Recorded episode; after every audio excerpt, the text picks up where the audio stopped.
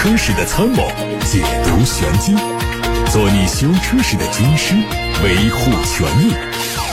做你开车时的朋友，分享乐趣。调频九二七，傍晚六点半，董涛说车，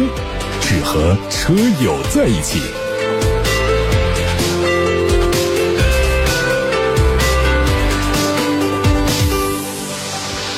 欢迎各位车友在下班路上听董涛说车的节目直播。各位呢，在收听同时，可以把选车用车的问题、把汽车消费维权的投诉、把用车的感受分享都发到直播间来。热线电话是八六八六六六六六，还有董涛说车的微信公众号。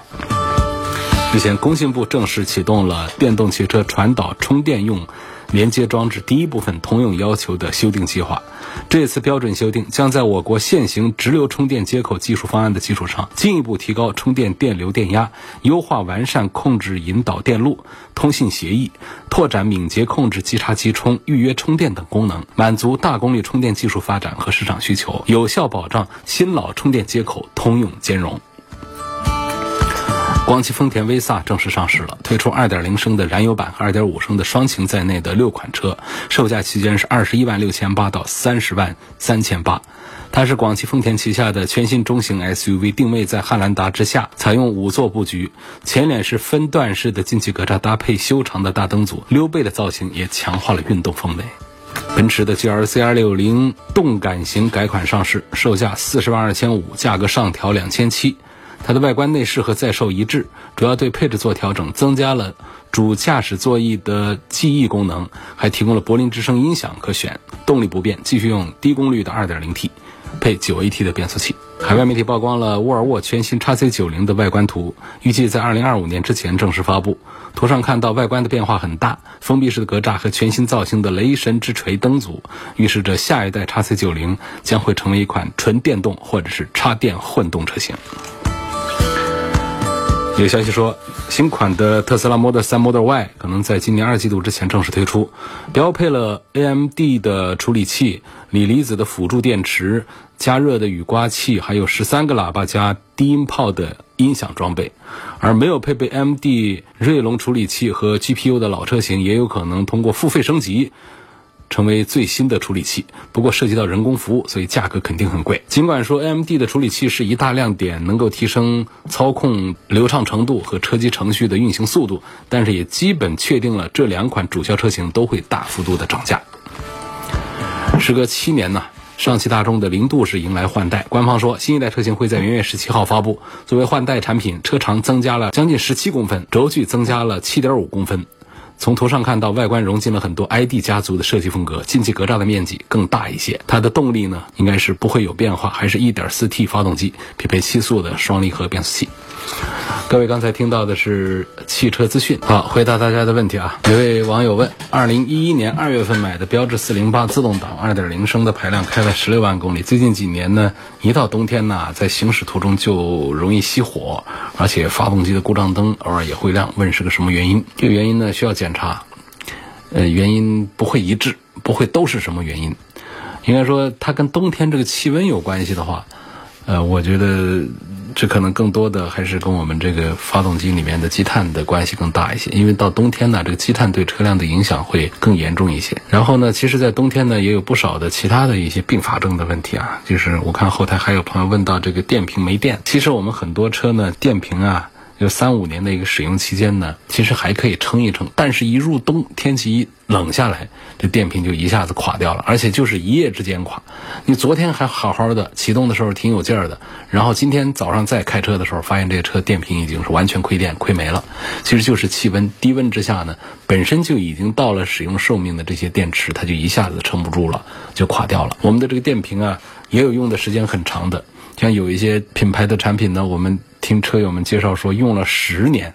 电瓶也没换过，拆出来还是原装电瓶。但是也有朋友说，我的车两年电瓶就废了，一年多电瓶就坏了，都得换新电瓶。这个跟什么有关系呢？第一，首先还是电瓶的质量；第二呢，电瓶的匹配。有的它配的是容量比较小电池，电瓶它的负荷就比较重啊。还有就是我们的用电器，车辆的用电器负荷都比较大，它配的又是节约成本的小电瓶的话，这样电瓶它肯定是使用的年限，它的寿命就会短一些。有的车上的电瓶呢，它车子本身很小。配置又少，用电器不多，功率都很小，然后又配一个大安时的一个电池的话，这样电池质量又好的电池，它就可以用很长的时间。有人说冬天的这个早上啊，这个电瓶没电了之后呢，发现用充电宝打不着火，这是怎么回事？充电宝当然不是指的我们大家给手机充电的充电宝，我知道现在网上有卖的那个小家伙，它是多功能的。你也可以给手机充电，但是它有一个高安数的一个输出，它可以给汽车来打火用。那这种东西呢，它还是看质量和品牌，就是它的电压稳不稳定，包括它的接触是否良好。不然的话呢，亏电亏的比较狠的这种小东西也打不着。但是你去随便找一个汽修店，让人家拿出一个这样的打火的小设备来的话呢，轻轻松松就可以把它打着，是有这样的情况。包括我们比方说比较有名的那些户外露营用的那种专用的移动电源，就是移动电站，哎呀，几千块钱一台。说是有多少电量可以怎样怎样，上面还会有一个给汽车点火用的一个连接线。这个连接线一头呢，常常就是用的一个点烟器的那么一个接头，一头是两个线夹子。这样加上去之后呢，好多人跟我反映过，就是这种出现一种打不着的一情况。因为它这种高电压的，这个高电压也不是说有多高啊，就十二伏了。这种情况下呢，它包括电流也要求比较高，它不仅仅是接上线，而且要接触好。像这种点烟器的这种接触啊，我们平时用一些低压的用电器的话都没有问题，但是用来做打火，它会出现一些接触不好。包括这些充电宝里面，它的电路设计在这里的实际输出的电流量都达不到标准的话呢，所以看起来它有一个高电压的一个输出口，但是呢，把我们的汽车启动的话，它仍然是不行。所以在冬天的时候啊，天气冷了之后呢，多年岁比较大的、公里数比较大的一些老车啊。是容易出一些问题啊。舒先生他问：非凡这个车是否值得入手？主要是日常上下班代步使用。这车我觉得还是不错的。现在几大新势力造车做的产品呢，个个的都做的挺好。我们这个非凡呢，它背靠的其实是我们的上汽集团，虽然说是我们的新势力造车品牌，但是它跟我们的东风的蓝图一样的，都属于是国家背景、国家队。那么国家队呢，依靠的是我们传统车企的这种积淀，我认为还是有一些优势的。这比起我们有一些自主品牌、互联网造车企业，他们租下一个工厂，呃，或者说合作一个工厂，然后这边呢就是输出了品牌，输出了一些营销造的一些车来比的话呢，我觉得这种国家队的既有传统车企的这种技术积淀，还有一些信用的一些基础，包括一些管理方面的经验，有传统车的。车企对于汽车生产制造的这种敬畏之心，再加上呢，到处找到的一些高端的、先进的电动车的一些人才，他们出来的这种电动车的话，往往在质量啊，在全面性方面，我觉得是更加的有优势一些的。问国产的宝马 X 五什么时候上市？这个我已经跟大家确认过了，会在二零二二年的北京车展四月份的时候亮相，亮相即上市。应该是这样。如果说北京车展四月份如期上演的话啊，因为过去出现过取消的情况，因为疫情的原因。有位网友叫小头爸爸说：“我这个车的后悬挂呀，就感觉每天早上最明显有咯吱咯吱的声音，是个什么原因？还得把它升起来看，咯吱咯吱的声音。就是早上冷车的时候有一会儿的话呢，往往还是那些活动部件，比方说我们这个悬挂部分呢，有一些地方呢它润滑不好啊。”包括刹车部分的润滑不好啊，在早上的时候都会出现这样的一些小的异响。还有三十万的预算，近期推荐一下新能源还是传统油车，每天大概跑五十公里。这种情况下，如果说在纠结着新能源还是传统油车的话，我觉得还是多考虑油车。如果说我们不纠结这个问题，就崇尚这个新能源的态度的话。这个事儿呢，就是直接新能源里头买，我也不反对。这是我的一个态度。这态度再重复一下啊，因为话有时候一说就过。如果你在纠结着新能源还是传统车的话呢，我倾向于你买传统油车。如果说你喜欢新能源车，我是并不反对的啊，那就直接的买新能源。那么预算三十万呢，我们能买到的新能源其实也还可以了。我常说，我们那个十几万块钱有一些新能源的车呢，我推荐的指数就更低一些。但是到了三十万左右，你看这特斯拉的车现在价格就打到二十几万来了。那么我们围绕特斯拉这个标杆的话，我们的国内的一些车企做的三十万的一些电动车已经做的是很棒了。当然说我们国内有一些高和，它也做八十万的电动车，那上去之后确实，第一个感觉这车真贵了啊，确实是贵了。第二个感觉这车造的是真不错，就是说。说它价格值个多少，起码也值个四五十万，但它非得卖个七八十万，这是人厂家的定价权啊。我们会嫌它贵了，但是我们会认识到，确实这些电动车做的真的是非常的棒了啊。所以三十万的选择范围也还是比较大了，仍然是围绕着特斯拉为主，呃来看。如果是新能源车的话，呃传统油车的话呢，其实三十万买车呢是有一点尴尬的，就是我们在二十几万呢可以买到很不错的一些非豪华品牌的一些产品。说指望二十万能买到我们的豪华品牌的好车，那恐怕是不大容易。或者说我们的预算再增加一点，我们在四十万左右的预算的话呢，也是比较容易。不管是买豪华品牌的大一点的轿车，还是呃实用一点的 SUV，不是太小的 SUV，这都是可以解决的问题。就是在一个三十万这样一个价位呢，就是你恐怕买到的是一些我们的二线品牌比较追求性价比、性价比比较好的，啊，比方说我们。呃，可以买到凯迪拉克的一些产品，但是它的三十万的选择余地和范围就要小得多。所以三十万的预算来买一个传统油车的话，是有一点算是那种高不成低不就的一个价位，要么就二十几万，要么就是四十几万，就是这样的两个范围，我们选择的余地都会更大一些。还有问多少年之后我们会买不到汽油车？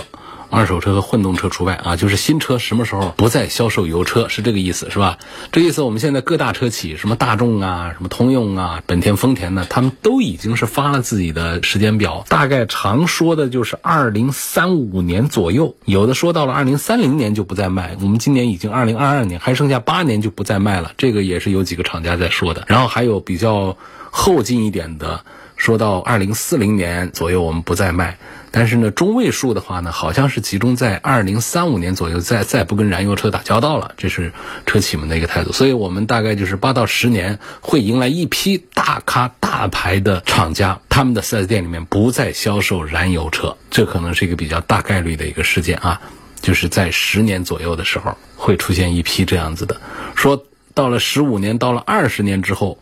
恐怕应该是所有的企业，不出意外的话。都不会再生产制造燃油汽车。这个趋势是根据现在厂家们发布的一些倒计时时间表来推算的。而另外一些观点呢，其实也在讲，就是现在的我们的这一种电动车呀，是不是我们新能源汽车的最后一站？新能源汽车是不是最后就做成这个样子了？好像说的也不是。现在认为呢，我们的这种磷酸铁锂电池啊，其实它不属于一种真正的环保的东西，电的来源也不环保。我们都是火力发电，产生了很多碳之后发的电，所以在源头上都没环保。那么在去向上也不环保，这电池用废了怎么办？是很不环保的一件事儿。因此呢，大家认为还是绿色的氢能才是终极的新能源。现在呢，其实有好几个厂家呢，偷摸的已经是把氢能源研发的非常的成熟了。只是呢，在现阶段呢，我们还没有看到量产车。也许再过个十年八年的，又会出现一个新的风向，告诉大家，新能源的发展其实不是以我们的这种家庭充电或者说外面的快充充电桩这种方式为主的，而是以绿色能源的电能为主的。有网友问我说：“玲珑轮胎上是不是有玲珑的标志？”当然会呀。人家打了一个品牌生产的产品上，怎么可能没有自己的商标 logo 呢？任何一个商家都不会这么做。玲珑的 logo 是一个椭圆，里头两个大写的 L 叠加在一块儿，并且在轮胎上除了有品牌 logo 之外呢，还会把玲珑的全拼把它写上去，这就是玲珑轮胎。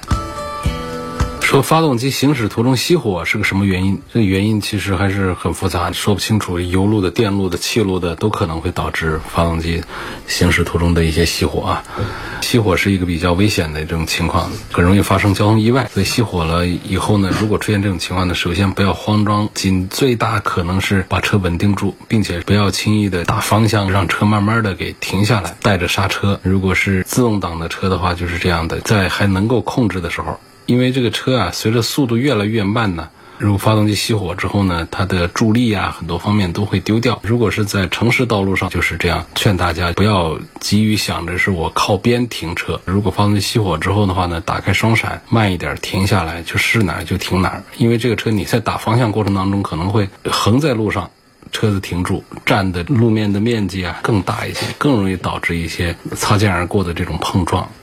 可能我们及时的在原来的车道上打着双闪，不改变方向，车子停下来，可能对于我们这个道路资源的占用啊还会更好，而且呢带来的这种绕道啊、超车的这种危险的因素还会更少一些。而如果是在高速公路上突然熄火的话，这种情况就更危险一些。那这种情况还是要做一个靠边的一个处理，靠边停车，然后打开双闪灯。这种情况下呢，还会有一些需要做这个警示牌，不是说在后面几米远、几十米远的地方，要在一百多米、两百多米远的地方，要一百五十米，有这样一个数字，说这样会是一个起码的一个数字，离车要有一百五十米，一百五十米大家又没有尺，怎么量呢？就是我们成年人一大步为一米，你要迈出去一百五十米开外，在那儿放上一个这个鲜艳的、很有提示作用的一个三角框。或者是我们车上找不出三角框来了，那么带颜色的那种东西，不容易被风吹走的那种东西，仍然可以拿一个放到一百五十米开外，来当这个警示的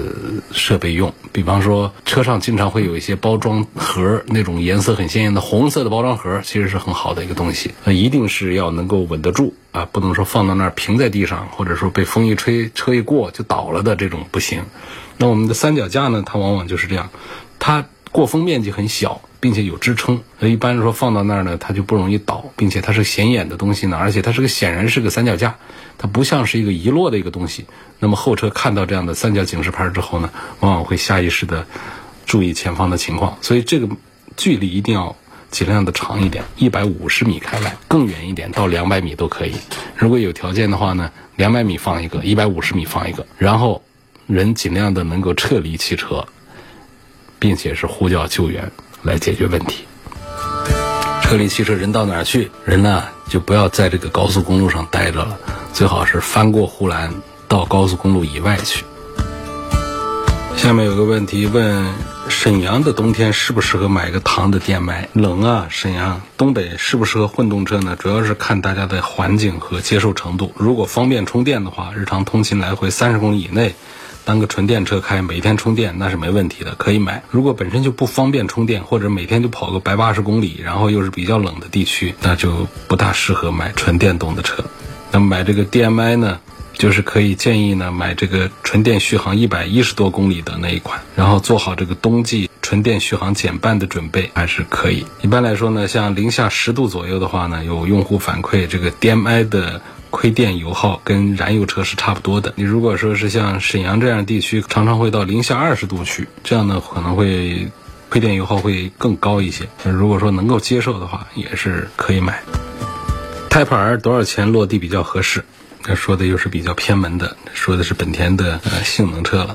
有经销商透露说，Type R 引进之后，售价应该是在四十五万左右，但是以 CKD 的方式引进，不是整车进口的，那么这个价格就有点贵。如果跟高尔夫 R 差不多的话呢，裸车价四十万左右还是可以接受。不过万一说我们东风本田发善心，四十万能够落地的话，那就算是赚到了。Type R 什么价格合适呢？取决于你的信仰值多少钱，呃，理性高于信仰。四十万落地，闭着眼睛抢；四十五万以内，考虑考虑。信仰充沛、手头宽裕的话，算上加价，五十万落地，它也是可以的。但是如果裸车四十五万以上还要加价，落地价都超过了五十万，那就属于是割韭菜的行为了。希望介绍一下九十二号汽油会不会马上退市，然后希望能够普及一下这个乙醇汽油的。一些信息和知识，其实这是一种传言啊，因为我们国家呢，这个能源局啊，就再次发布了一个二零二一年呃能源监管的重点任务清单，就是二零二一年发布的，然后就把这个乙醇汽油的推广监管就列在其中，比较重视乙醇汽油，所以就有传言说九十二号汽油就要跟我们说拜拜了，要退出历史舞台了。取而代之的都是乙醇燃油，以后就只能用乙醇燃油了。其实我觉得呢，在我们像武汉这样的城市，确实是做到了全覆盖。但是在全国很多地方呢，这个乙醇汽油还没有做到全覆盖，它是需要一个过程的。这个乙醇汽油它跟普通汽油的区别是什么呢？我在本周节目里面好像已经谈过一次了，就是乙醇，显然就是它是由粮食啊或者其他的植物啊加工成的。燃料乙醇跟这个普通汽油按一定比例混合形成的一种呃汽油，我们国家现在推广的是添加了百分之十比例的生物燃料乙醇，再加百分之九十的无铅汽油组成的乙醇汽油。这个乙醇汽油往往会在汽油标号的前面加个字母 E，来表示跟普通汽油的区分。就比方说，这个普通汽油是九十二号，乙醇汽油九十二号的标注就是 E 九十二号。那么乙醇汽油相比于普通汽油最大的区别就是，乙醇汽油它比普通汽油不经烧一些，没有普通汽油耐烧。普通汽油的主要成分呢，都是一些碳氢化合物，而乙醇呢，啊是碳氢氧化合物。所以这个乙醇汽油加了乙醇之后，它给汽油里面呢就带进去了氧，这样的结果就是碳氢少了，氧多了，那汽油的燃烧热值就降低了一些。但是从另外一方面来看呢。对乙醇汽油的重点是更加突出环保性，它能够减少尾气当中小颗粒物的排放，也就是碳氢化合物和 PM 二点五的排放会减轻，然后使汽车加入乙醇汽油之后呢，能够更好的达到国六标准，同时改善空气质量。那么我们用乙醇汽油在使用上要注意一些什么呢？它可不可以跟普通汽油混加呢？其实是没有什么问题的啊。你比方说像我们有一些服务区，有一些加油站，它会贴出一个。乙醇汽油的一些常识，乙醇汽油的质保期十五到二十五天，建议车主们呢能够尽量的在一个月之内把它用完。第二个呢，就是乙醇汽油它具有溶解性，可能会溶解油箱里头的陈旧的油泥和铁锈，就造成油路供油不顺畅。所以建议那些老车们。第一次使用乙醇汽油的时候呢，要去修理厂清洗一下油路。然后还说，乙醇汽油如果遇见水的话呢，它容易出现乳化，所以车主要最好是做好防水，避免油箱进水等等。然后呢，这个续航也会差一点等等，就是这样的。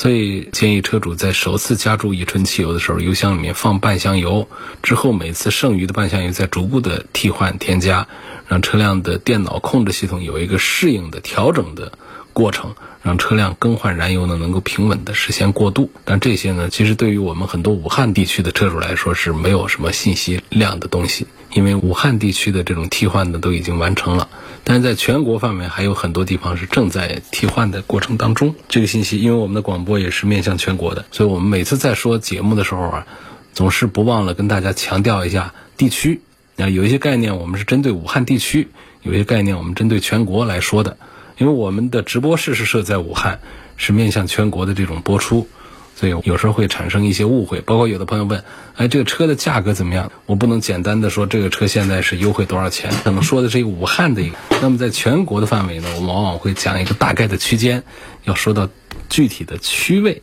才能够把它说清楚。夏先生的话题说，家里添了二宝，想买个七座车，最近看中了大众的途安 L，希望能够从舒适性啊、油耗啊、使用成本方面评价一下这个车是否值得买，买它的哪个配置会比较好。呃，我平时一个人上下班用，说问这个车适不适合来作为家用。我首先要说一下，途安呢，它仍然是属于很小的一个 MPV。所以这车呢，我是不大建议大家来考虑买的。如果说你家里是有二孩儿，呃，你周末会带父母和孩子一起的话，虽然说有七个座位，但是坐的是很不爽的，呃，每个人都坐的不舒服。你想一个四米五的车长，把它布置七个座位，那是怎么实现的？那是硬塞进去的，确实是没有必要来关注这台车。可能我们的预算呢，大概就是在十五万左右，是吧？要买一个大一点的 MPV 呢，也可以，但是在合资产品里面可能是找不到了的。合资产品里面七座的起码得准备个二十万往上去才比较好，比较合适。那么这种情况下呢，我给这位朋友建议看传祺的车去，传祺的 M 六。M 六这个价位呢，跟这个途安 L 接近，然后车长呢比它大多了，将近四米八的车长，这已经和本田的这个奥德赛这样的尺寸已经差不多了。这样的七座呢，第三排呢还可以应付一下、对付一下，没什么问题。而且啊，我们广汽的车呢卖的也挺好。广汽传祺的这个 M 六啊，它在家庭市场里面占有的比重还是不错的。传祺的 M 八呢，它都占用了一些商务的市场，它车子要更大一些，当然价格也会更高一些。所以我向这位夏先生推荐，你这个买途安 L 的这个预算，去广汽传祺的 4S 店挑一挑他们的 MPV，叫 M 六。还有上下班几十公里，周末会跑长途，问 G S 八。还有 Model Y，还有唐 DM-i 该怎么选？这个预算足够的话，就首选还是特斯拉的 Model Y 吧。其次是唐的 DM-i，特斯拉品牌力比较强，纯电的动力更强，操控更有运动感。续航也完全能够满足用车的需求，而且特斯拉的辅助驾驶呢，还是比其他两个要强的，早晚高峰的路况能省不少心。如果家里的人数大于等于五，那个唐的电麦的空间更占优势，内饰也更加豪华。虽然说 GS 八的双擎空间更大，但是丰田的混动技术和传祺的这种传动系统的匹配度和稳定度呢，还未可知，所以最好是再观望一阵子。好，今天咱们就回答到这儿了，感谢大家收听，感谢各位参与。每天晚上都有，六点半到七点半钟，在大家下班的路上，在大家开车的时候陪着大家。